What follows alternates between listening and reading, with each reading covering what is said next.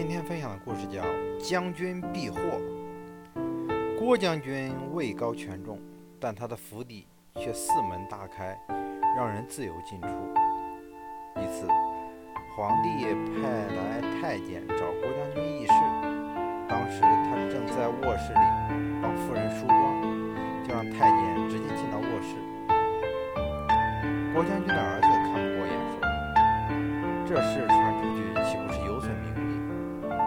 府门随意打开，不成体统。”郭将军听后微微一笑：“我问你，你若把府门都关上，不轻易与外人交往，你猜会发生什么？”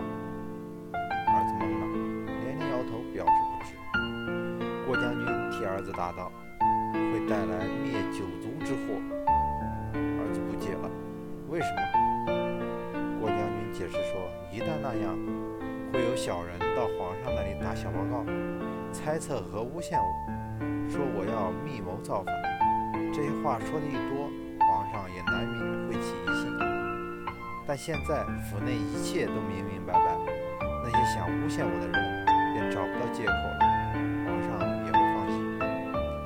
这番话让儿子茅塞顿开，郭将军本人也因此做到了权倾天下而朝不忌，功盖一代而主不移，在八十五岁高龄时善终，身在风平浪静的江面上，也要未雨绸缪。